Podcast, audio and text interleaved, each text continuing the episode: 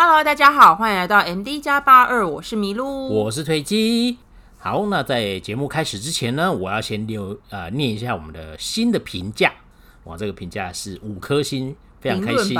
哦的的评价评论哦都可以的。嗯，好，那个他的那个标题是非期待非常律师吴庸武。哎，好好，这不就来了吗？然后他的评价是说。啊、呃，搜寻，因为搜寻我的大叔接触我们的的频道嘛，哈，但是都是在开开车的时候选听的，所以不好留言。喜欢近期说韩国大小时事啊，耶，哎，那期呃期待最近近年来唯一追播的吴庸武的奖品，这样。他说说看了那个吴庸武的吃物集的时候，还想说哇，新旧还那么多线，剩一集怎么收尾？那惊喜最终回可以收得如此巧妙完完美，这样子令人回味不已。而且他已经宣布有第二季了，所以收不好也没关系。嗯，对啊，但他收的很好，对啊，收的很好，完全很棒。然后不懂韩语的我还特地去找韩文留言，呃，哦、比对 Google 翻译最后吴庸武讲的那个情绪性字眼，那那句是什么？不得他的，嗯，就是有一种里面情绪涌上来、满上来的那种。自豪、喜悦、满、嗯、足感哦，那是正纯韩韩韩文，纯韩文，对对对对对。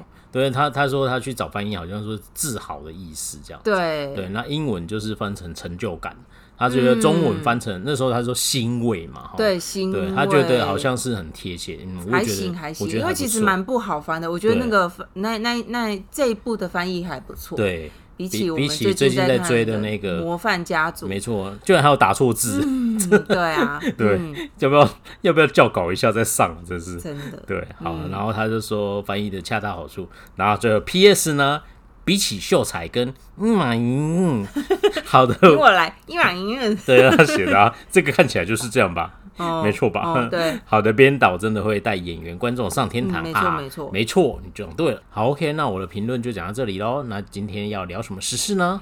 今天，哎，说到要聊时事之前，嗯、我今天真的是让世界看见台湾。我今呃，今天我们录音的时间是，哦、呃，算礼拜五好了。对。礼拜五一，我习惯性就是下午的时候，我都会听他们早上的新闻的回放。对，真的是一直在讨论台湾呢、欸。他在讨论台湾哦。就是我今天先在我常看的那个新闻媒体看到一个就是图，然后就说什么五千万人什么那个人口买卖这样子。我想说，哎、嗯欸，怎么好像有点熟悉？然后点进去，对，就是我国乌里拿拉，就哎，乌里拿拉是韩国人在讲他们自己国家。嗯哼。就总之就是我们的那个柬埔寨的那个诈骗集团，人人人人头分子、人蛇分子、人蛇集团哦，人蛇集团的事情呢，就红，我觉得说话红也有点奇怪。总之就是韩国的媒体发，就是有关注到这件事情。然后我看的媒体都是一些比较大的媒体，就是就是那那那几间这样子。然后哦，当然就是电视新闻也有报，那广播节目的新闻呢也特别。在他们的就是当天的节目，把它拿出来作为其中一则讲。那他们会讲，其实就是重他们认为重要的社会时事、嗯，嗯国际大事，嗯、他们都会拿来讲。那我就是稍微去看了一下那个韩国网友的评论，以及综合主播们的说法，他们就说无法想象在这个时代还会出现，就是我们在电视剧上面看到的情节真实上演。哦，我那时候看在台湾，我们在国内看到这个新闻也是就，哦，天哪，这不是韩剧才会出现的吗？然后韩国人现在知道这件事情，他说，哦，这不是我们电电视剧会出现的吗？真的是有点尴尬。对啊，真的蛮尴尬。对啊，那就是就是他们就是讨论了很多啦，然后就大包含就是。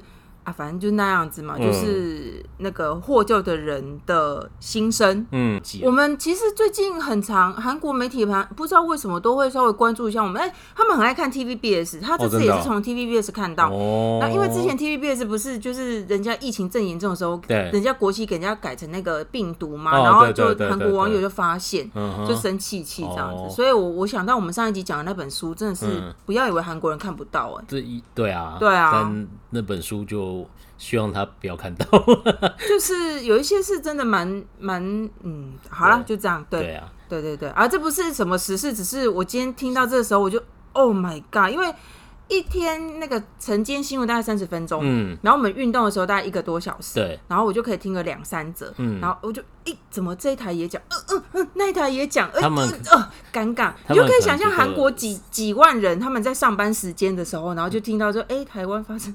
那个人人人人蛇集团事件被诈骗到那边去，这样子。我看到一个网络的那个迷因图在讲这个事情啊，哦、然后他就是有一个人，他就看着那个老鼠的那个捕兽那个陷阱，哦、就是那个弹弹簧夹，然后说老鼠会被这种东西骗你，真的是太笨了吧？你是鼠界的耻辱。然后就是说有那个猫的诱捕笼啊，嗯、说你会猫会被这种东西骗你，真的是猫中的耻辱。然后什么捕兽夹，反正他就嘲笑了一轮这样，然后结果自己就跑去柬埔寨了这样。就是，可是我觉得我们不能，我觉得对，虽然有点好笑，但听起来有点心酸。嗯、就我们不能，其实不太能检检讨被害者。嗯，啊、就是他们是满怀着就是好，虽然就是因为他们开出高薪，嗯、但是他们就终究就是想要糊。糊一口饭嘛，对啊，对啊，对啊，所以就是我觉得就是一半一半啦。有些人真的就是被骗，然后有有些人是被查出来真的去骗人的啊，那就不行 啊。或者是就是看他的目的，有些就是明知道要去骗人还去，对啊，那那当然不行。可是有很多我看到很多，他真的是。就是他以为他真的是要去工作的，对啊，哦，那真的是没想到掉进了一个恐怖哎，什么坑里面这样子。对啊，真的，好，就就是就是希望可以好好改善了。我就是希望几年后我们可以把它拍成戏剧，然后大力的编一番。敝国哦，应该是没有办法播出。对，好，对，好，那终于我们要进入到我们正式的时事喽。第一第一件事情呢，要跟大家分享有一点难过的事情，就是。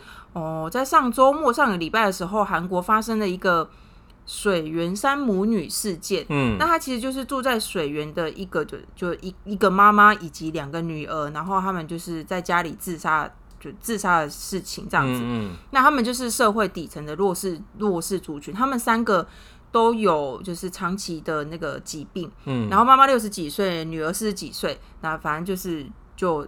就被发现的时候已经沉尸在家里，那那个就弱势，然后嗯，据说是就是很几好几个月都没有缴钱。嗯，那他们本来为什么会没有发现呢？其实大家呃，韩国媒体在讨论这个水源山母女，他们是就是都会用这种标题，对水源山母女事件，他们就会想到说啊，八年前他们其实又有一个。不是又有一个八年前就有一个松坡山母女也是这样子，嗯，他们就是生活过得很困苦。那八年前那个那那个事件，他们甚至还留了纸条跟钱给房东说、嗯、啊，就是真的很抱歉，我可能要死在你家，呃、就是自杀这样子。然后他还缴了房租跟一些钱这样子，然后就就自尽这样子。嗯，然后结果那个时候呢，当时韩国就。哦，社服啊机构就动起来，嗯，有启动一些机制，就是比如说你多久没有缴钱，或是怎样怎样，你失踪的话，你失联，就是社服团体会去联系你这样子，嗯、对对。然后结果没有想到，八年之后，韩国又发生这种事情。嗯、发生这种事情之后呢，尹锡悦总统他在他的上班路上呢，就是、嗯、哦，记者也有问他这些事情，那他就是有只是说就是。要再去扩大他们的那个通报机制，嗯，那这个也蛮有趣的。我觉得就是要怎么通报，我觉得之后再看看吧。他说他们原本是有三十四个观察指标，嗯、比如说啊，你都长期没缴水、没缴电啊，当然健保费是一定的嘛，就等等你一些基本国家会跟你收的钱，对。或者是你生活一定要用的东西，你都没有缴，嗯、那就是社服团体。怪怪的，对，社服团体会介入，嗯、然后或者是。他们就是总共有三十四个指标，对。那现在新政府就说好，我们增加为三十九个，我就哦，OK，好。就是，但是这个这对母这三个母女为什么会没有被发现？是、嗯、其实早在将近至少半个月以前呢，就是已经有一些有一些机构有有发现他他们的每个月的保费，就是他们国内的一些保险费，嗯、呃，五万韩币以下，他们已经欠了六个多月。OK，、嗯、那当然就是有有开始借。建立那个通报机制，说，哎、欸，这个家庭有一点怪怪的，怪怪的，大家要小心。嗯、那隔了一阵子之后呢，就被建立起就是需要关注的家庭。嗯，然后呢，那个水源是，就是他的那个不是水源是，他登记的那个住址上面的那个辖区就有派人去，嗯、结果派人去就说，哎、欸，我们要查他们这个情况，这样他说，哦，他们不住这里啊，我不认识他们。嗯，就这样子，哦、然后所以就是他们的。户籍他们的登记地跟他们实际住的地方是不一样的，嗯，所以虽然政府有动起来，对，但是呢，就是没有实没有办法实际的快速的联系上他们，哦、然后终究就是悲剧就发生了。嗯，对，那就是新政府就说，就是除了哎三十四项变成三十九项以外呢，他们就说那可能就是加强那个社区的邻里关系。可是我觉得这很难解啦，对，他显然可。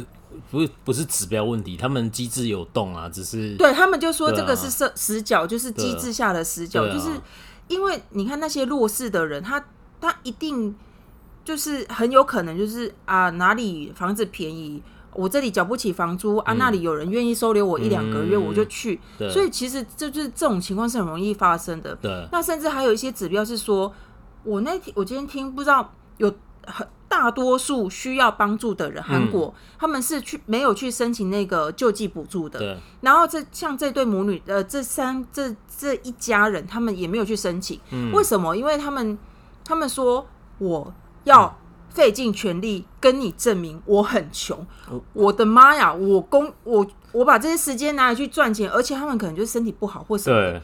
然后有些他根本。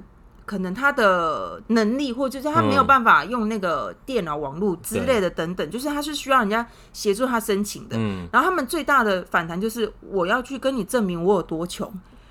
这是不是每？这之前台湾在申请那个纾困的，曾经有一一条，也是说你没有什么保险，然后他也去，你可以去申请，然后他就会。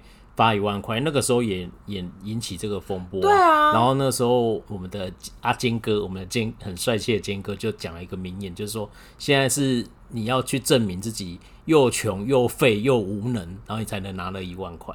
对。就很听起来有点 可怜。好天啊，好对啊，因为他就是真的是这样啊，但是你要去证明你很废，你很无，你很穷，你就是你就是一无是处了。我我我觉得这是很奇怪的东西，因为。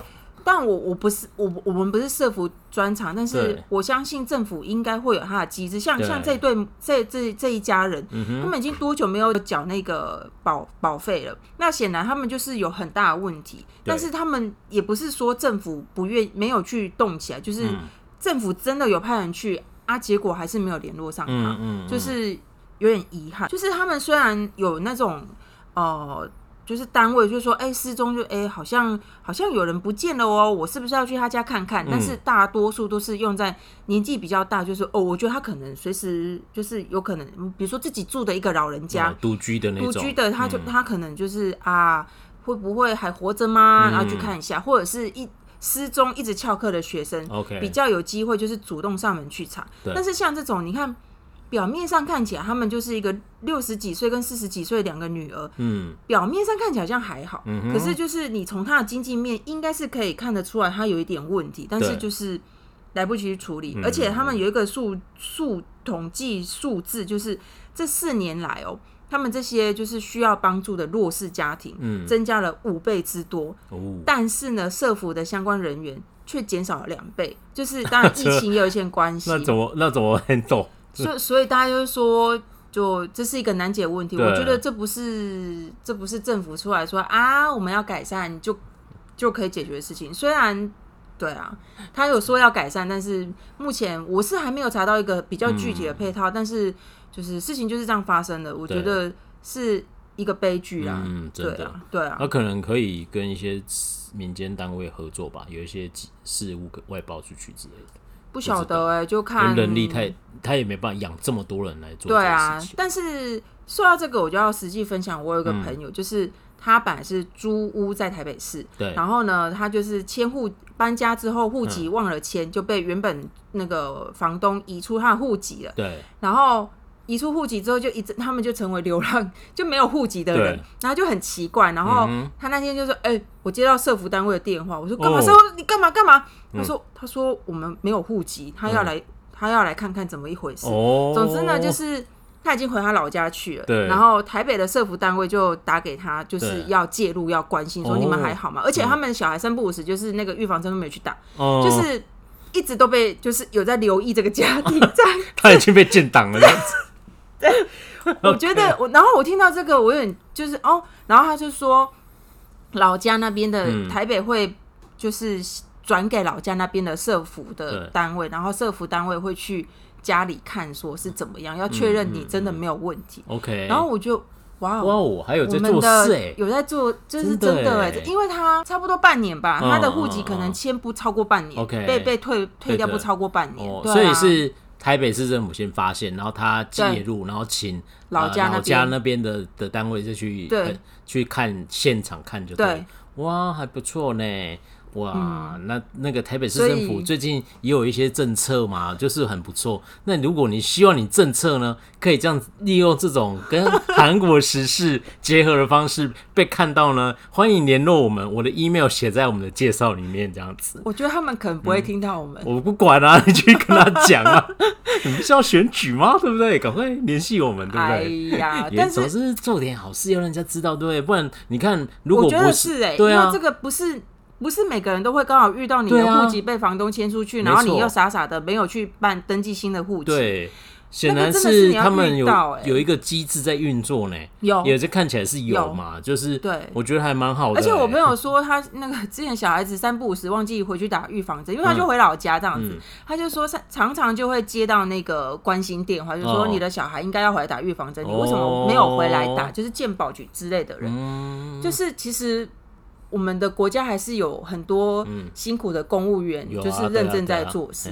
所以就是如果有真的要宣导的话，没错。如果你觉得自己辛苦没有被人家发现的话，你可以欢迎联络我们的 email，我们可以用这种方式再结合个电影哦。你看，让让这个世界知道。你以为我这么认真查实事是在查心酸的？哎，为了钱，我们就是个，我们就是为了资本主义的社会这样子。没有，就是心酸的，没有啦，就是。我觉得好的事情，或是就是需要被看见的事情，需要作为警惕的事情，就拿出来互相就是警惕讨论嘛。对啊，对啊，这也是好事啊。对啊，嗯，那有兴趣就记得联络我们哦。好了，那第再第二个时事是什么呢？第二个时事讲的有点广，其实就是要带大家快速的了解最近韩国的那个叫什么社会经济层面。嗯，就是韩国他们前几天宣布要再次升息，嗯，这已经是他们今年度第四次升息，也是史上第一次单年四次升息。OK，大家就叫苦连天。为什么要特别讲这个？就是我们上前几集有讲到，就是。韩国的房价在跌啊，现在还在跌啊，嗯、不止首尔这样，呃，像我那天叫大邱，就其他其他市、其他区域也开始在跌。嗯，那主要就是那个利息太高，对，成本就是贷款的成本增加了，嗯、所以就是呃购物的需求就有点下降，这样子跟全租，嗯嗯。嗯，所以结果他们现在要升，哦、那他们升主要其实就是因为那个。他们评估之后的那个消费者物价指数应该会涨到历二十四年来的最高，也就是五点二 percent。嗯，就是之前我们大概有一次讲，因为疫情啊、战争的关系，就是一些原物料都涨价，所以就是通膨啊，对，然后再加上他们那个韩币又持续在走走跌，就是弱势啊这样子。然后还有一个就是跟钱有关的话，如果现在在大家去。韩国首尔的夜间计程车，他们要加价了，他们起跳价要加涨百分之四十，多涨百都快快一半了吧？哇！对啊，就是因为呢，我们哎，这个我们之前也有分享计程车大乱，这这个这个大乱呢还没有结束，我记得应该是五月初的时候跟大家分享的吧？其实还没有供需问题，他没办法那么快解决。对，这。这个我我还有去做很研究很深入的那个研究，就是最最根本的原因，其实不是从疫情开始，而是从很之前他们各种打压对。那个共享平台开始啊，这个就很深。啊。如果有什么业者想 业配的话，可以找我们，我可以来做个专题啊，某些什么 taxi 之类的这样子。对对，因为它其实跟我们很像啊，就是那些共享租车平台就被打压，各种打压这样子。对对对。然后总之呢，他们计程车大乱，然后计程车会涨。涨价，嗯，然后最后一个要跟大家分享，也是韩国物价相关，就是要到本，嗯，辛拉面要涨价了。哦 no！所以我们也要涨吗？不知道，我们没有涨价也是很夸张。对啊，那个韩国泡面在韩国那么便宜。对，这个新闻呢是农心集团呢，他们宣布他们呃泡面类呢要涨。涨价涨幅达百分之十一点三 percent，然后他们有一些即食食品，韩国很爱那种即食食品，就微波就可以了，会涨到五点七 percent。然后拉面类呃，就是泡面类涨最高的就是辛拉面，涨了十点九 percent。它原本一包哦，在韩国是卖七百三十六韩币，OK，，涨涨完之后变八百二韩币。涨好多，可是还是很便宜啊。所以之后买辛拉面又涨价了。辛拉面，对啊，而且我觉得这个数据有点恐怖。其实泡面他们去年八月才涨过一次，嗯嗯，嗯，那今年又在涨，然后大家一定就是啊，可是呢，就是根据农心集团公布的结果，这是他们二十四年来。到就是今年目前为止，营业首次出现的赤字，哦，也就是说，它这么大的通路，这么多的商品，它绝对卖的很好嘛。可是它竟然就是卖越多，其实卖它卖的那么多，嗯，它没有赚的很多哦。所以他就是说，就原物料涨，所以它必须要涨价这样子。哦，会不会我觉得好恐怖？也不会是跟战争有关系？当然有啊，有啊，面啊什么的，啊，对啊，所以。就是这样，所以韩国才要升息，因为他们就又就担心通膨太严重嘛，对，对啊。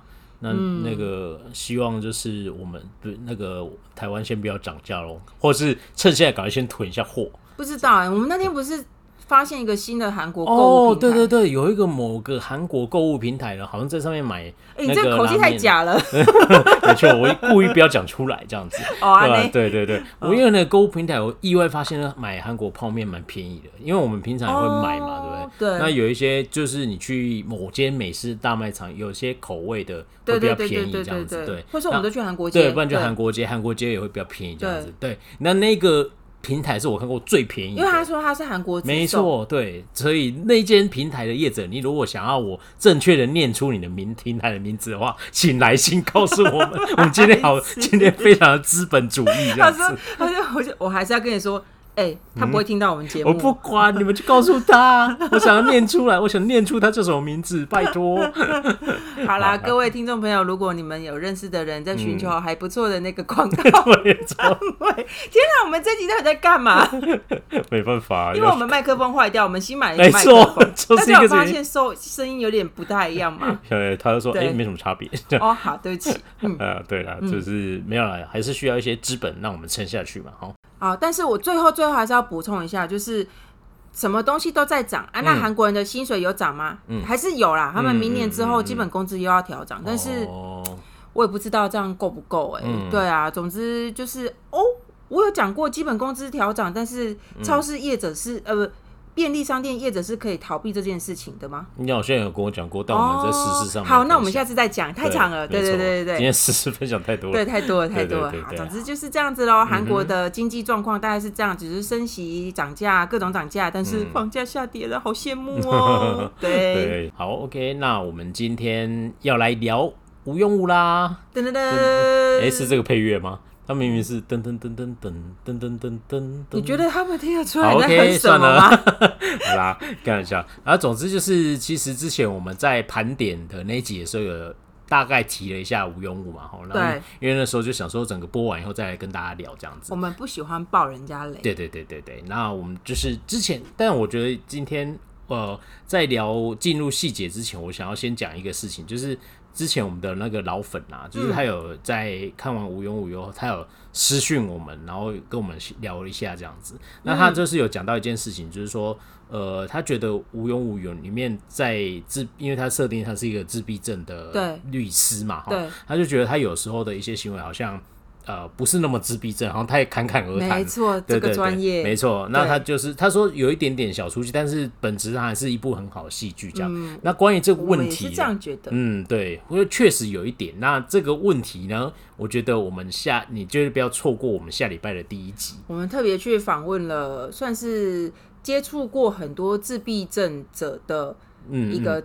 干事，对总干事，总干事啦，对，总之就是会我访问了一个真真的是在做跟自闭症相关儿童相关的人，对，没错，所以经经验非常丰富，对，所以就是我们就是自己在旁边讲查什么资料都不准，直接去找这种人最准，这样。然后他自己也看过这个戏剧，所以他就跟我们讨论了很多很有趣。你如果看这个戏剧说啊，是不是有过度美化啊？啊，这个是真的吗？嗯、他们真的会这样表现吗？嗯，哎、欸，那你就不要错过下礼拜的那一集，这样子。嗯、对，先大先跟大家广告一下，因为下礼拜就是比较针对在自闭症这一块、嗯，然后稍微带一下剧。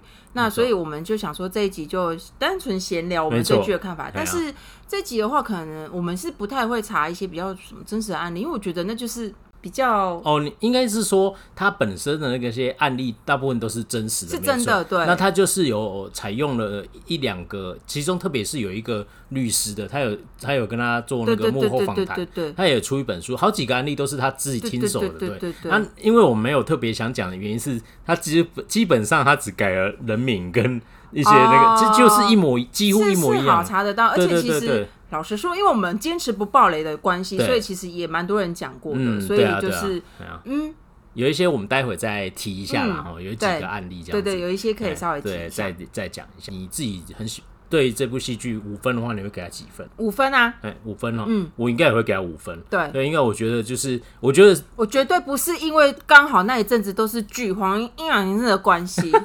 对，我一开始有一度怀疑我自己是不是因为这样，没有，因为那个一开始的时候，你知道我很久没有说，哎、欸，可以可不可以赶快看那一部？我想看那一部，对，就是超反的。每次我想要先看别的，他就说，哎、欸，无用无上，我就无用无上，哦、可不可以看一下无用无？我想看无用无，因为我下午被荼毒过，我很不舒服。对对对，对，我有时候晚上我想要看个什么两天一夜，或者是哎、欸，不如来看个电影。就是他说我想要看无用无，我想看无用无，因为你知道看电影比较很快就可以讲一集。哦，对对对对对对。但我们最近。一瞬间有一些机稿呢，吼，哦，对啊，哦，想要跟大家讲的事情突然好多，对啊，没错，时事也是。其实我最近听了很多时事，有可能是我前前几天太昏，是这样。我上一集还跟大家说没什么时事，哎，其实还蛮多的，一瞬间都在这个周末发生。没有听，然后没有，我有听啊。OK OK，对，好了，那对我也是觉得很好。那本质上，我那个时候一开始看的时候，就是觉得说，哦哦。是一开始觉得是律政剧嘛，哈，对，然后但是看的时候就觉得，哦，他是以自闭症的角度去出发，对，然后那时候就觉得，哇，这个议题算是不错的，嗯，而且但是那个时候一度有一点担心，你知道，因为看预告的时候啊，那时候想说会不会，呃，就是没有很精准，或是说只是又又变成说它只是一个。很强的人，然后哦，对对对对，就是会担心这样。因为我们被那个秀才有点吓到。对对对对对对，但是播出后就觉得哇，完全改观，就是真的觉得超棒，对，很非常棒，这样子很棒的一个。而且他从第一集到最后一集，他的剧本完善，然后没有拖泥带水，就是该在该收的时候就收，没有在就是那个浪漫的体质讲的就是没有在后面给你乱加戏，没错没错，对，人家就是从头到尾都很紧实，不像那个那个。不要再骂了，不不是我在说浪漫体质那个啦，我要从头松散到尾，没错，我要从头松散到尾，但很好看。对，哎，我们最近浪漫体质那一集收听直线上升，我真的喜欢浪漫体质，可是不知道为什么，我都不不知道要怎么跟我朋友推荐，好尴尬，好害羞。之后再再聊聊看啦。对啊，反反正就是我觉得无缘无就是从第一集到最后一集，而且他有一个特色，他就是几乎是。每一集都是一话完结，对，我喜欢这样，对对对，就只有一两集，它可能是篇幅比较长，对对对，所以它就变一二这样子，不然它都是一话完结，那就是就是你知道，有时候看剧很讨厌，他就给你断在一个。这样子。对啊，我我我记得以前，嗯，有一阵子我我很喜欢看韩剧的时候，嗯、我说我为什么喜欢看韩剧？嗯、因为它每一个 ending 都在那个 ending 上面。哦 okay、然后日剧那个时候就不是，对，就很爱吊我胃口，所以我有我就从那时候开始转到韩剧。哎、欸，结果现在韩剧已经改了，没错，韩剧日剧化，他们就是说什么要拉住观众的那个很浪漫的体质，里面有讲。哦，对，就 hook 啊，就是那个跟 Netflix 讲的一样啊。当然啦、啊，对他就是说要。抓住他那个，但是他的编剧就是安宰弘讲的这样子嘛。对。然后他们那时候不是来讲说，你这样子每一话完结不会小短片不会不吸引人吗？这样子，哎，不会啊，不会啊，你看剧本写的够好，是不是回应到珍珠？没错，珍珠，你对了，你是你是正确的这样子。对啊，对啊，那就是他他本质上一话完结这样子，还是看的还是蛮舒服的这样。我觉得很好哎，而且这他真的是。我觉得在大家生活这么辛苦的这个时候，有一部这么温暖的剧，然后没有没有什么反派，没有什么太太有钱的财阀，我觉得非常的好，非常的好。就是我觉得对啊，就是虽然你们很喜欢写财阀的故事，可是有时候需要一些小品，没错，对啊，对啊。而且他这一个里面，呃，就是他他就是一个比较。普平时大家都会遇到的故事，对，因为主要是他的故事本身，而且他因为他是真实案例嘛，所以这是真的有遇到。而且那个他里面讲的一些韩国社会议题，有时候他也想讲一些这个东西，对，但他不会太说教，没有？哦，对，对，就是稍微带一下，你就哦，对我。其实他，我觉得他每一个组，他每一个案件都有他想要表达的议题跟理念，没错。但是真的就是。我真的觉得他编导太厉害了，嗯，对啊，就是你真的不会觉得很烦闷，不会啊。你看像那个 Penca 那一集，哦、我也是印象很深刻。可是你真，我真的是会感受到啊，原来我们平时常都是用带有色的眼睛去看他们，真的这样子。对啊，对他讲的很精彩的，就是说，呃。计程车司机下来那边，他就说明明我也要付钱了，但他却略过我，对啊，因为他主动认为主观的性认为我没有办法处理这个事情，这样，因为你是你看起来也是跟他一样有问题的人，对对，但是好像不是如此，这样，那确实打破了一些刻板印象，这样子，对，那可是有一些东西我本来不太敢认真讲，说他真的有做到啊，哪些有反映到自闭症者的那些特质。嗯，那但是因为上礼拜我们刚好去访谈了一下，对对，所以哎、欸，有一些他真的是还不错这样子。嗯，对。那你既然刚刚就说到那个自闭症者，嗯、就是其实应该大家有看媒体的话，因为你知道，就是他很红嘛，大家都一直爆啊爆啊，嗯嗯嗯，所以其实呃，朴文斌在演这个角色之前，嗯、他是完全没有去看任何演员怎么演自闭症。对。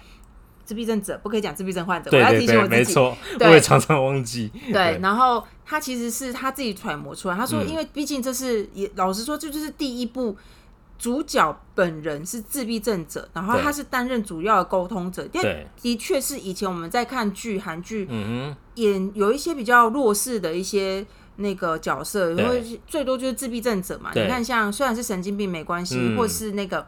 抓住幽灵他妹妹，他们其实都是算是一个配角的角色，对。但是这的确是我们第一次有一个主角，他是有这个病，然后不是病，这个有一个主角他是有自闭症，对。然后他不只有自闭症，他的工作还是要跟人家沟通的那个律师。所以朴恩斌他就说他花了很多功夫去研究每一个细每一个细节这样子。那大家就会说，因为其实这部剧最大的争论就是他有没有过度美化，对。有一派声音说你也太美化了吧，嗯、然后哪有什么什么自闭症者这么可爱的，嗯、不可能啊什么的。对，然后有另外一派的是，他真的演的很好，对，他传达出我们的心声。就像哦、呃，我先讲后面这个部分好了。对，像韩国有媒体就因为这部剧嘛，他们就邀请了一些自闭症者的妈妈来，就是接受访问。嗯、那他们一致就是认为说，真的是这部剧就是把我们平常会遇到的事情。就如实的演出来，怎么会这么传神？嗯，嗯哼，就这样子。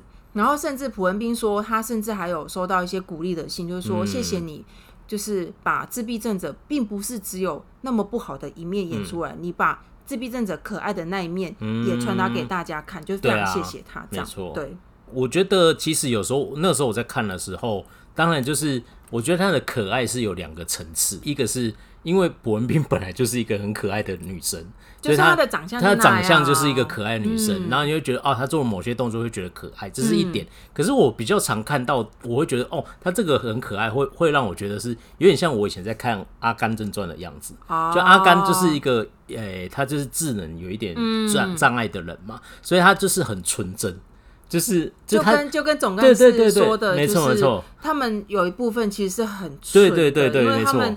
脑脑子的构造的关系嘛，他们就是被污染的比较慢的，我觉得应该是这样的，或是甚至他们那一块是永远没有办法被污染的。对对对啊，就是总干事说，我们小时候都有纯真啊，对，谁没有？只是我们忘了，我们忘了，但是他们一直都保留着。所以我觉得，我后来觉得听了那那那番话，我觉得他的可爱就是对，没错，就是那个时候我看到就是说。很像在看阿甘那样子啊，就是他是某一些行为让你觉得哦，他好纯真哦，只是让我觉得好好好可爱，很很好笑。因为汤姆汉克斯是个男的嘛，对就是你会比较容易感觉到说他表现出来的那一份可爱是那种，我会觉得我会用可爱去形容他，是因为这个关系。哦、那同样我看到呃禹墉无的时候，我其实内心冒出来觉得他很可爱，我我也是同样的感觉。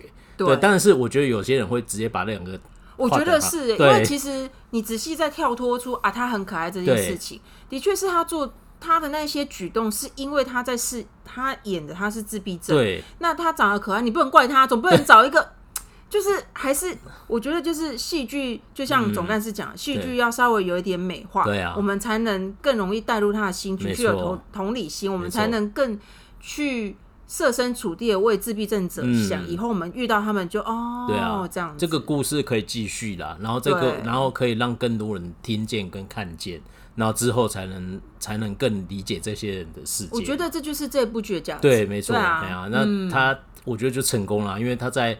亚洲台湾一直都第一名嘛，然后那个在我看非英语体系，它也是前几名，而且它的那个反正它收视率爆红，应该大家都知道，就是真的很夸张。对，没错，十七最后收官是十七点多嘛，很恐怖。就是它第二集的收视率比第一集涨太多，因为大家因为它在一个新的平台，没错，然后就就是好像我觉得朴文斌这个人有点奇妙，嗯。他其实真的很会演，对，可是。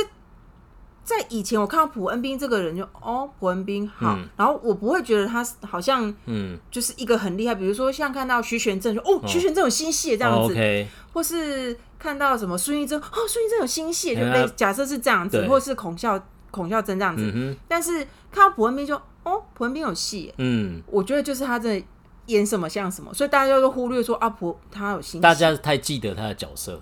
对，只记得那个角色，不记得这个演员。忘记他这个是这个演员。不像有一个演员，他演什么都像秘书。OK，Stop。对对对，就演什么都像秘书啊。对，为何要这样呢？对，他只有在《Healer》里面那那那个时候最最不像。不会啦，你知道这些有些人像秘书，不是一个没有，我觉得还好这样。有些人演什么都让人家不知道他在干嘛，那比较严重，这样。香香的那一位吗？不要再泡他了，到底要泡多久？好了，等一下粉丝说：“哎，小心韩国听得到，他还告你。”没？哎，不会啦，应该不会啦。对，嗯，对我我因为那个时候第一次，我们第一次看，我第一次看他就是那个《金牌救援》。对，哎呀，然后那时候就觉得，哦，然后之后就怎么会差这么多这样子？因为他，我后来想想，他很多剧我都看过。对，然后我甚至每一次，我就是每一次看到他说：“哦哦。”啊，哎、欸，他这些戏我都有看过，这样子。而且那个时候我们去看母女的时候，哦，对，我还跟你讲说，哎、欸，是哦，朴文斌就是那个金牌救援的那个营运组组长啊。然后你就说谁？我就说，我就说 没有，我就说他没有。那个时候我们看完，我就说他就是那个他这样子。那就说，哎、欸，谁？我说就是那个营运组长。他说，然后你想了一久，我说，哦，原来是他哦。我怎么差那么多呢？对，就是我觉得超厉害，没错。然后我又又那之后隔一个月又爆出来，又哦哟，差更多。我之前讲的恋慕这样子啊，就是他，反正他真的是演什么都像什么，没错，是一个非常优秀的演员。对啊，很期待他。所以就是我觉得有点，嗯，后来我觉得啊，白想没有给他也是有点可惜。哦对啊，希望他我觉得明年应该有机会了，这样，因为底下我觉得这是韩剧目前有一个。另外一个指标就是为什么他那么强？嗯，就是你去看啊、呃、，Netflix 有一个 YouTube 频道，不是 Netflix 哦，哦就是 Soon 还是什么那个，他都会试出一些有趣的花絮或什么之类。他下面底下一大排都不是，那个、哦、都是外国语言的字。对对对对对，也是这样。然后大家，然后他们就说，他们直接就说，就是希用英文写，嗯、希望他明年可以有一座。白想就是他，就、oh. 嗯，他就是就是写那个英那个名字这样，所以就是就是你知道，我觉得他太可惜，他、啊、他就是输在他演什么像什么。哦，oh, 对、啊，真的，我现在想想，就是他明明就是这么厉害的人，为什么看到朴恩斌这个名字的时候不会想到说哦？不会没有新戏这样，你不觉得吗？有一点啊，对啊。可是我觉得之后应该就会，之后应该会，因为他这一部就整个要让大家记住他，你就是不能只记住那个剧中的角色，有点可惜。对啊，对啊。但是就是之后应该会啦，就是因为这部很成功。对。另外这部片刚才讲到说有一个，比如说在对于自闭症者这边有没有过度美化啊，或是一些呃争议点。嗯。另外有一个争议点就是啊，就是在讨论说他走后门。就是无缘无走后门，因为爸爸洗成偷给了这样子。这个这个有点有趣，因为刚好就是我之前一一些课程也是有聊到，就是走后门这件事情。因为像卫生啊什么 Black Dog 都都蛮多的嘛。对，就是走后门这件事情真的是会被讨厌。对，然后所以刚好又又这样子，所以韩国人也是引起一番讨论。嗯，是。那你觉得他有走后门吗？我我当然不觉得啊。嗯，对，但是网韩我韩国网友讨论是觉得他走后门，我觉得就是正反，你你就事实上来看，嗯，他好像真的走后门，嗯，但是毕竟一个首尔大出来的，你会找不到工作，嗯，也是有点奇怪，嗯，然后这又会，哦，有点奇怪的话，我们下一集会讲，对对对对对，但是事实上就是有点不太合逻辑，因为你既然可以拿到第一名，没没没有道理，你连一份小律师都这么难。嗯，理论上，但是反正事实就剧中的事实来看，他就是走后门，然后甚至就，然后我就想说，嗯，好啊，你全变，你说他走后门很过分，他应该要跟我们一样，就是什么什么接受考试啊，进接那个进行公正的审核啊，嗯，那。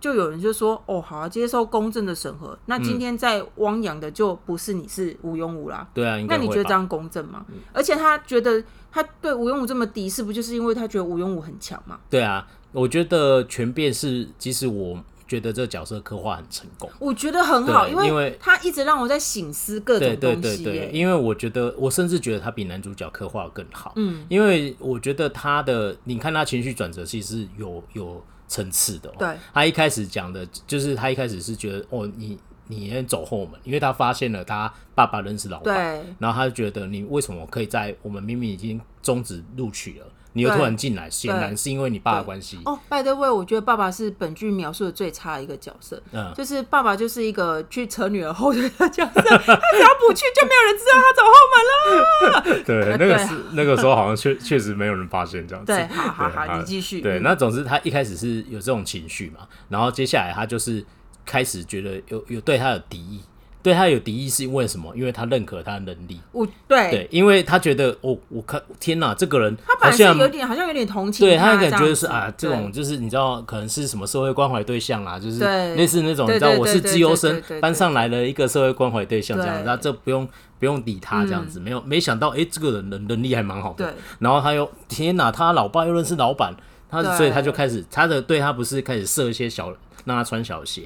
那时候就是觉得是我有点害怕他，对啊，就是有点畏惧这样子，嗯、然后所以接下来层次又变成是说，他现在就最后就很讨厌他，是你又很聪明，根本那么就是这个天才，对，然后你又怎样？你老爸又认识老板，你是把我们这些凡人当成垃圾一样碾压这样子，哦，对，对，他的心理就是这样子啊。冬日暖阳不就是说你、嗯、你这么敌视他，不就是因为他很强？对啊，对啊，他不是提到这个，但是。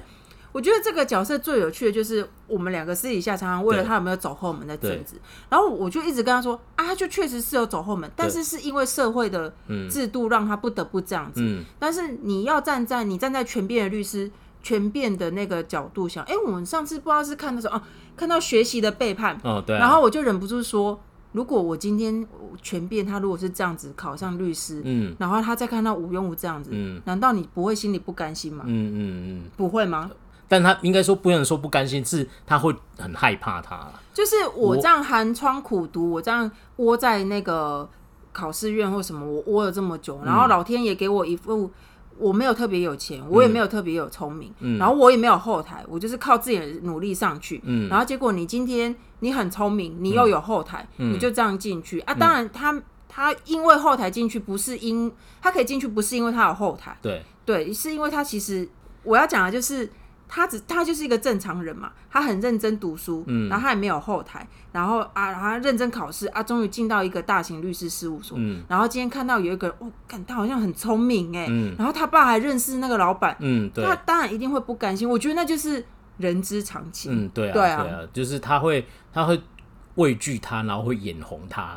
就是，这就是一个很正常的。但我觉得，在他眼红他的时候，就表示他认可他了。对啊，就是，对啊，因为他如果没威胁到他，他就会把他当成社会观察者一样，就是那个，就是那个学习背叛那种，这样子。所以我觉得他这个角色就是。很立体，对啊，刻的刻画的很好。我觉得大家摸着你的良心，对啊对啊，他就是很有可能，你你我们也有可能会像他那样，对，没错，对啊，那我们不一定会像他那么坏啊。当然当然啊，但是但是不能合理化他做的那些事情啊。对，哎呀，但是你你心里想想，你会不会也有这种情绪？我觉得应该会有，多少会，对啊，你会不一定会你会去害你的同事，可是或许你心里会有点不舒服这样子，或者是说你会觉得哦天哪，我觉得他是一个很可怕的对手。如果今天最后人家刚刚有讲说，这个律师是我最后只我们只会留两个人，那我今心里就想完蛋了，只剩一个名额，因为他会占掉一个，对啊，对啊，就会就一定会有这种心态这样子。然后最后我必须讲一下，人家一直最后这时候哦，他洗白了，洗白的很快，什么就在最后两三集就变成一个好人这样子。就是那时候后面是因为他们又有一个新的暂时有一个新的上司嘛，对，然后就因为那上司实在太废了这样子。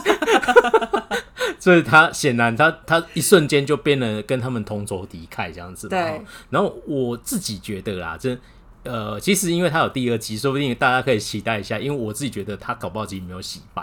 哦，因为你忘记他的名字叫什么吗？什么关什么全魔全魔多多多什么的？对，就是全魔多律 什么，就是算计之类的。对，全全魔算计的什么全律师之类，类似这样子嘛。这样你要想一下哦，他本来的目的是把吴永武搞出去，踢出去汪洋，然后可以去泰山工作。然后最后他没有达成这个任务嘛，嗯、然后他他最所以他也没有去泰山这样子。嗯、但是呢，他在这个时候呢，在汪洋有找到了有一个女生，嗯、不是吴永武哦，嗯、是他我们的春日暖阳。嗯、对他，那他现在显然跟他好像有一点点来电，嗯、一点点然后，嗯、然后你知道他老爸是谁吗？是未来的大法官呢，这样子。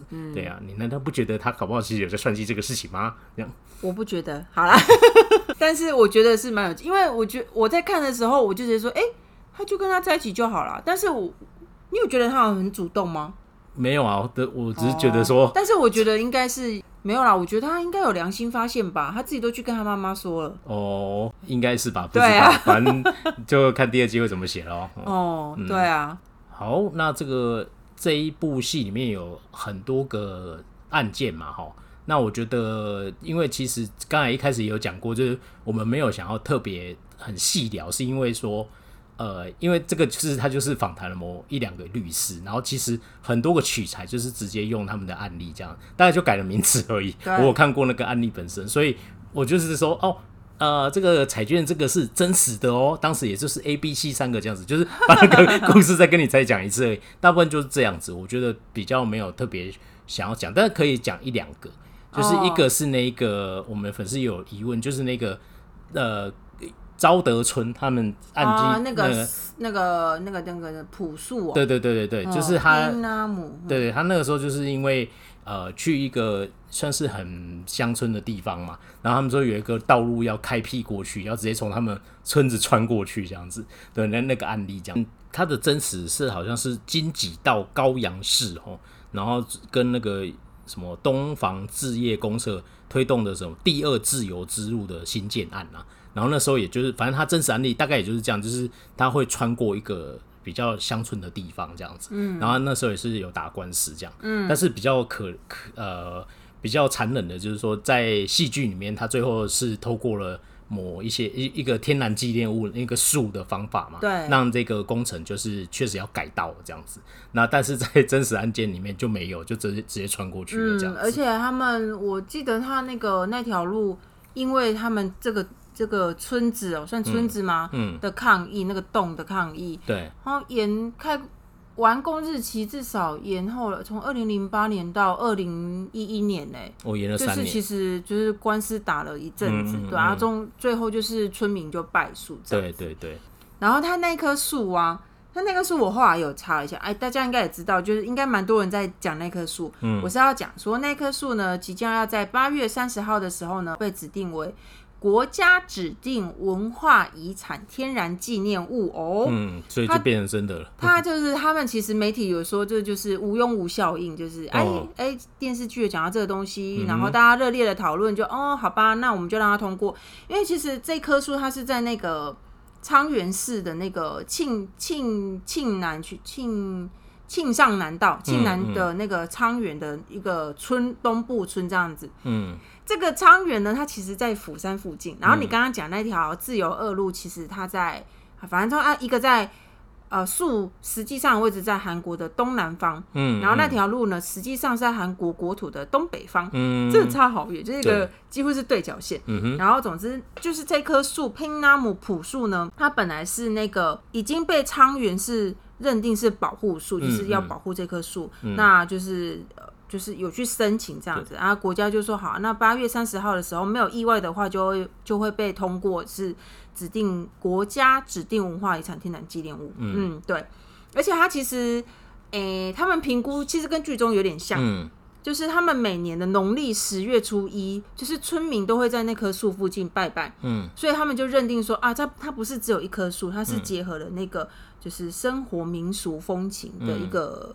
一个重要的指标，这样子，嗯、所以有必须要被保存下来。嗯，嗯然后这个因为我们的粉丝有提问啊，就是说那个它里面不是有一段在那个官司里面，他有去访问一个。建筑师，嗯，还有一个工程师，嗯，然后他们两个不是在那边说，哦，不对啊，这个方案哪一个比较好？这样子，哎、欸，我觉得那里超精彩的。对对对，那那个，因为我以前是做这一行的，这样，它里面讲的其实是蛮精准的，因为因为概念是这样子，就是一般来说要开这种道路，大概会画线型，然后。然后画完的时候，就是会决定 A、B、C 三个方案这样子。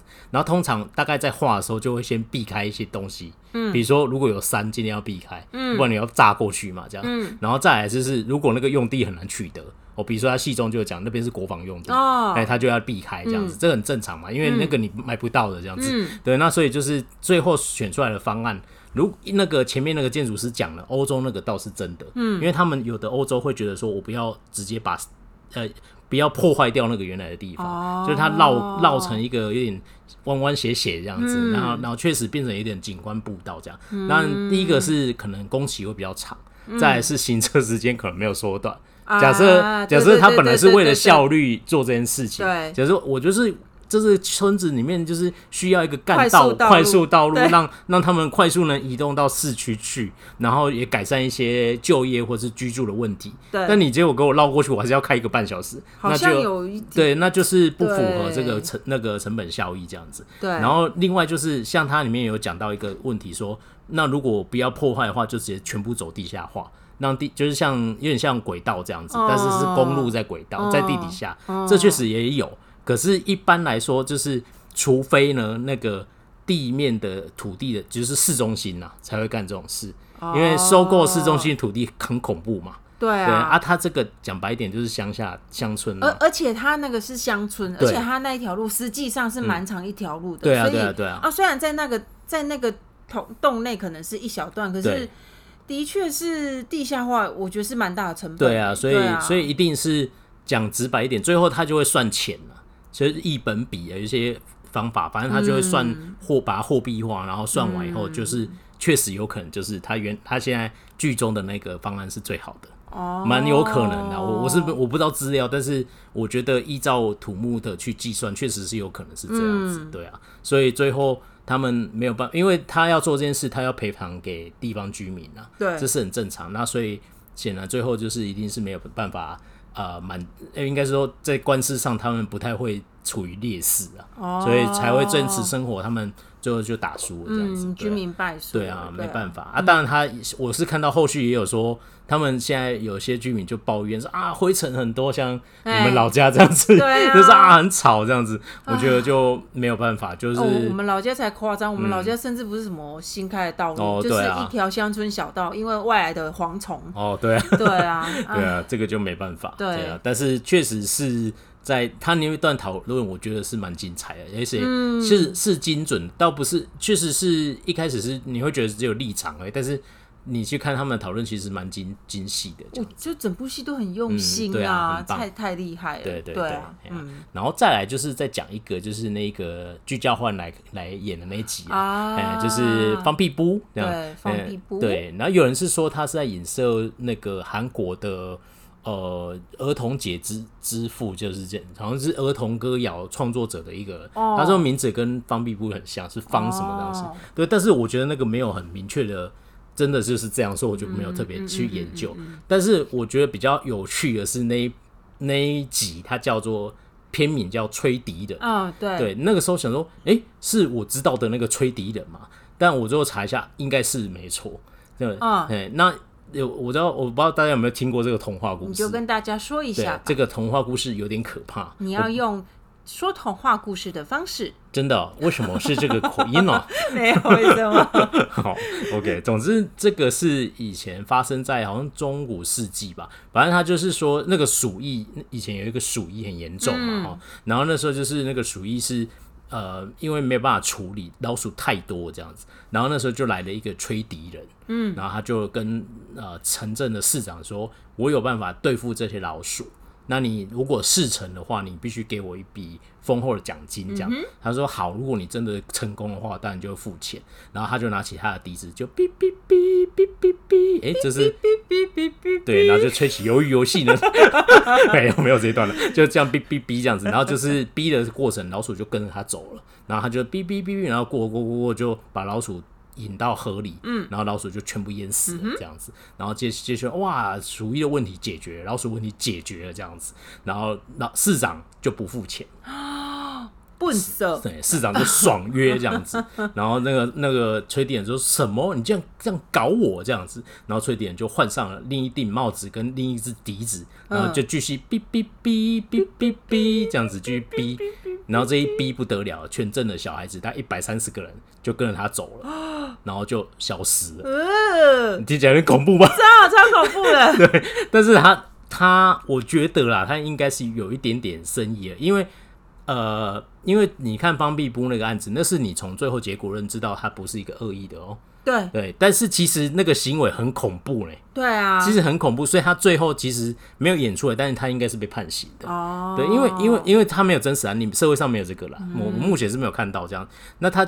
他在戏中最后应该是要被判刑的，而且他已经承认了嘛。对啊。他只是最后在那边，他想要再跟小朋友有一个互动而已。这样或许有点减刑，但他必须为此付出代价。我觉得是要啊。对啊。谁知道你以后会拿去做好事还是坏事？没错，因为因为你对于那些家长，你不能小对他是，你不能把他当成小题大做。对啊。那是因为你自己用上帝视角觉得。方碧波就是一个觉得小孩子要解放小孩子的什么适应观，他希望小孩子要享受童年，对这些出发点都是正确的。可是他用那个手段是很恐怖的，嗯，对，这个是一个警示，你知道，不能把手段最后的目的跟结果当成他去合理化的手段。所以我觉得他用吹笛人这个，我觉得还不错。对啊，就是因为吹笛人是有点警示的，就是他就逼完，然后那些人就不见了。你不是说那个村庄现在都不能、那个？哦，对对对，他那个时候有说，就是他行经，因为是在德，这是一个德国的那个呃童话故事，德国的童话故事这么恐怖，是吗？对啊，对啊。然后他就说那他呃那个小镇呢，目前还是禁止人家在那个不是禁止，就是有一个呃算是。嗯，规明文规定，嗯，应该是暗示吗？哦、就是一个不成文规定，哦。欸、不成文规定，就是在那个地方，就假设啊，就是像忠孝东路好了，假设那一段路就是他们当时逼出去，然后一堆人跟着小朋友就跟着他离开那段路，但目前为止在那边就不可以唱歌。不可以唱忠孝东路走九遍，对，类似这样子，你怎么把它变成风趣这样子？对，没错，就是你不可以唱歌这样子。你如果比如说你有什么游行过去，那也就要停止这样子。哦，就是为了这个事件，这样就不能走九遍。没错，没错。那这个是对啊，就但是有一个韩国学家有研究这个事情，我觉得蛮好玩的。哦，以后再跟大有兴趣的人以后再跟大家分享。哦，他说敲碗敲碗，对，哎，那个韩国学家研究世界各种童话。哦，然后他就，哦、我知道，对我对对，对对对，那个书很好看。嗯，他就说，为什么有一堆王子会在森林唠叨公主？你不觉得很奇怪吗？嗯，到底为什么会有这么多森？为什么这么多王子在森林？为什么你要跟我们说吗？因为他就是被流放的王子哦，他不是真的这样子。哦，对对对对对对，你回想一下，对啊，回想一下，那些王子都很没错没错啊。他讲那个吹笛眼这个故事，他就说有可能跟十字军东征有关系，因为他就是有一群年轻人是此时哦，他们就说我们要参与这个十字军东征，然后就被抓去当奴隶了这样子。嗯，对，好，对，没错，哎呀，那就是。这是几个啊？那另外有一个也呃不不算算真实案例，就是他那一集里面有虎鲸嘛。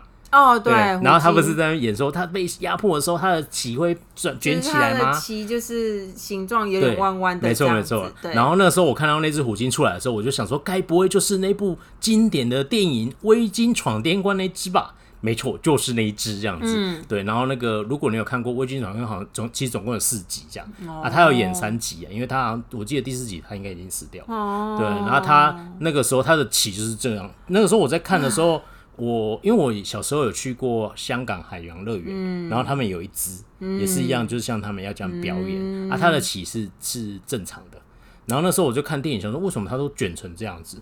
就卷了很像一颗轮胎这样子，很奇怪。然后之后就才现在就是之后才知道，它是因为被压迫嘛，他就不喜欢那个环境。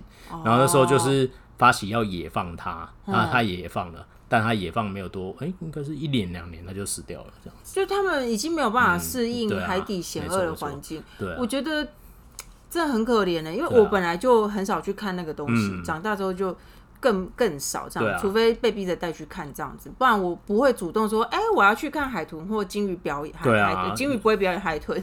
对，对然后那个这个这个东西要跟大家是稍微聊一下，我稍微查一下，嗯、现在韩国就是掀起一个无庸无效应，嗯嗯就是很多人。抢着预约要去什么济州岛搭船去看鲸鱼，去看那几只。对，然后我就觉得天哪，吴庸武，你们都没有把他的话听进去吗？他们是跟你讲说不要这样子吗？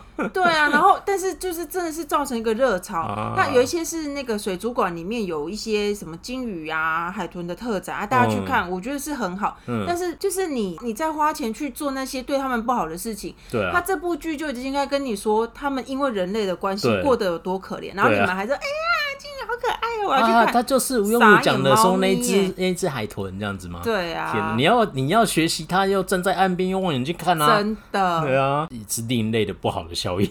是啊，那就是没有办法啊，对啊，没错，除非你业者要把它禁掉啊。我觉得不是每个人民都会很有自，像吴庸武这么有自觉的吧？对啊，没错啊，哎呀，真的是啊。好，那最后呢，我觉得要讲一个事情，呃，稍微有一点严肃，就是他最后，因为他有一段爱情线。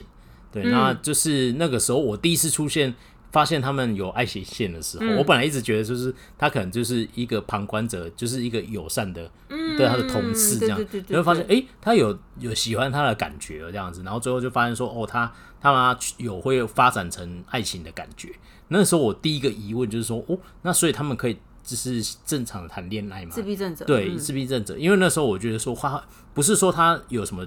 问题只是说他是不是因为他在表现上不会那么直，这像一般人这样子。对。那爱情又有时候我就是很难猜测对方在想什么。因为我们因为总干事的关系，我们有看我们有去看过一些自闭症的那个纪录片，然后甚至你有去找过他嘛，所以你就是你就是实际上接触之后，嗯，你其实会知道。大部分的自闭症者不是像吴庸武那样子的高功能，然后对，就是如此完善，所以对。就是会疑问啊，就可以吗？而且你他不是说没有办法办办法跟人家牵手？哦，对啊，他这是肢体的接触，确实是会不舒服的，嗯，对，这个是真的这样子，那就是会不会就是没有办法达到爱情的一件事情？对，那其实这要分两个层次来看，一个是他没有没有这个渴望，嗯。其实有的。当然是有啊，因为他也是他是一个功能正常的人，他情绪是正常，啊、他当然会也希望有另一半这样子，只是他在表现上没有办法像我们平常人这样子。那总之就是要讲一下，就是说在这部剧，我觉得呃有一点我比较有一点质疑，就是李俊浩这个角色，虽然就是大家就觉得啊他就是一个暖男这样子，然后就确实很照顾吴庸武，这也是都是事实，嗯、但他在爱情那一块，你知道，就是那时候我们。访访问完那个总干事以后，他有讲一个事情，就是呃，他觉得不是不可能谈爱情，但是另外那一半就是他的另一半应该是会必须要无止境像圣人一般的包容他，对，他会过得蛮辛苦的，对啊，那那个辛苦是是会很苦涩的，对啊，因为我觉得吕俊浩在里面虽然他也有表现出。啊，我们去约会在做这个事情，好像就是我有点很可怜这样子，但是那个可怜让你会觉得有点可爱，嗯，那种感觉吧。嗯、但是我觉得在真实的爱情线里面，因因为真实的那个跟自闭症者如果有爱情的话，或许不会像是这么美好的。哦，对，对应该是吧？对，因为他们就是比较直向式的思考，所以。嗯，对，我觉得正常。你因为他剧中有说嘛，他就是会一直跟你讲金鱼。嗯、可是剧中他讲金鱼，他很可爱啊，啊而且我们只看十六集，所以你就会觉得他很可爱。如果你把它放大呢，一天一天可能六个小时都在跟你讲金鱼，或者是连续六天每一个小你都跟他听一个小时一样的东西。对，就是正常人六天应该会受不了。你好像还可以哦、喔，但是如果六个月呢，或六个礼拜呢？嗯，没错。对啊，就是是那个戏剧的。适度的美化了，嗯嗯嗯，就是嗯，对啊，自闭症者的确也会有想要爱情嘛，像其中另外一个案例，他不是也是？对，你就那个他是有一点智能障碍那一个嘛？嗯，对他其实那一集他就在讲这个故事嘛，就是他就是说那个自闭症者或是这些身心障碍者的爱情，嗯，然后他特别去撰写一段，就是那那个故事是那个毛怪跟春日暖阳要约会嘛，嗯，然后他们就是 他就是要讲说正常人遇到爱情也是这么坎坷啊。就是就是他是想要对比一下，你明显感觉到说，对对对，你你们都觉得身心障碍者没办法谈恋爱，或是他们没办法感受爱情，其实不太对嘛。就是他们也可以。那你看他们谈爱情一定会遇到困难，对啊。可是正常人也会啊。对，就是你看毛怪就是跟春，就是看起来是一个这么可爱的正常人，就是约会说像个笨蛋一样这样子，会搞砸这些。那就是那为什么他们不行？可是我觉得他们确实要克服困难。很多，包含他自己跟他的另外一半这样子，而且其实还有家人，没错，他的家人就是他怎么看待这个过程这样子。双方的家人，对，如自闭症者的家人会觉得，就特别如果自对自闭症者是女生的话，就说你是不是你想要？想要对他干嘛而已？那如果是男，就是。非自闭症者的那个，他就说啊，你难道就像李俊浩一样？嗯、他的姐姐就说你你要这样照顾他一辈子吗？对啊，没错，对，对啊，就是一定会有这种声音出现的，这样，所以确实他那个注解是很好的，就是只有喜欢的感觉好像还不够这样子，哦、在对他们确实是这样没有错，对，因为他要克服的困难真的太多，对啊，哎呀，所以就是我觉得这一点就是这个美化。呃，我比较不是说有意见，只是说不要抱持这个幻想，因为你真的会面临个 非常比他戏剧描述里面带大十倍，真的就是美化，对，对大十倍的那个阻碍这样子。可是对啊，可是我觉得他适度的美化，也就是让我们理解到这件事情。对啊，对啊，那我们就会去醒思说，哎、欸，真的可以吗？只是就是还是要特别提出来，就是实际上可能会更辛苦。没错，没错，而且。主要是会想这样讲，是因为大概春日暖阳有讲过了。春日暖阳，对啊，他就是有把吕俊耀抓过去说，嗯、你是一时兴起，还是你真的有这个想法？对啊，因为你如果我们不要一时觉得，嗯，好像不错，我想尝试看看这样，他很可爱、哦，他很可爱啊，我就就是我想要这样子，那你你会造成他很大的伤害哦。对啊，对，那那你你是必须要有这个心理准备的。嗯，对，我就是我觉得这个是有一点警示的这样，嗯、对啊，确实是，它里面已经有点到了，但是我觉得就是还是要提一下这样子。今天我们就是跟先以一个观影者的观点来跟大家聊《无用武》这部戏剧这样子。嗯，那关于它里面对于自闭症者的一些相关的描述，我们在下一集。会有一个很精彩的专访哦，那就先跟大家广告一下，嗯，啊，记得下礼拜要准时收听。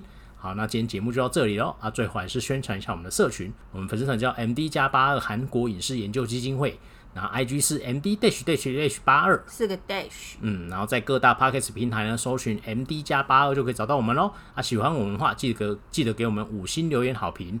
好，今天节目就到这里，下次见，拜拜，拜拜。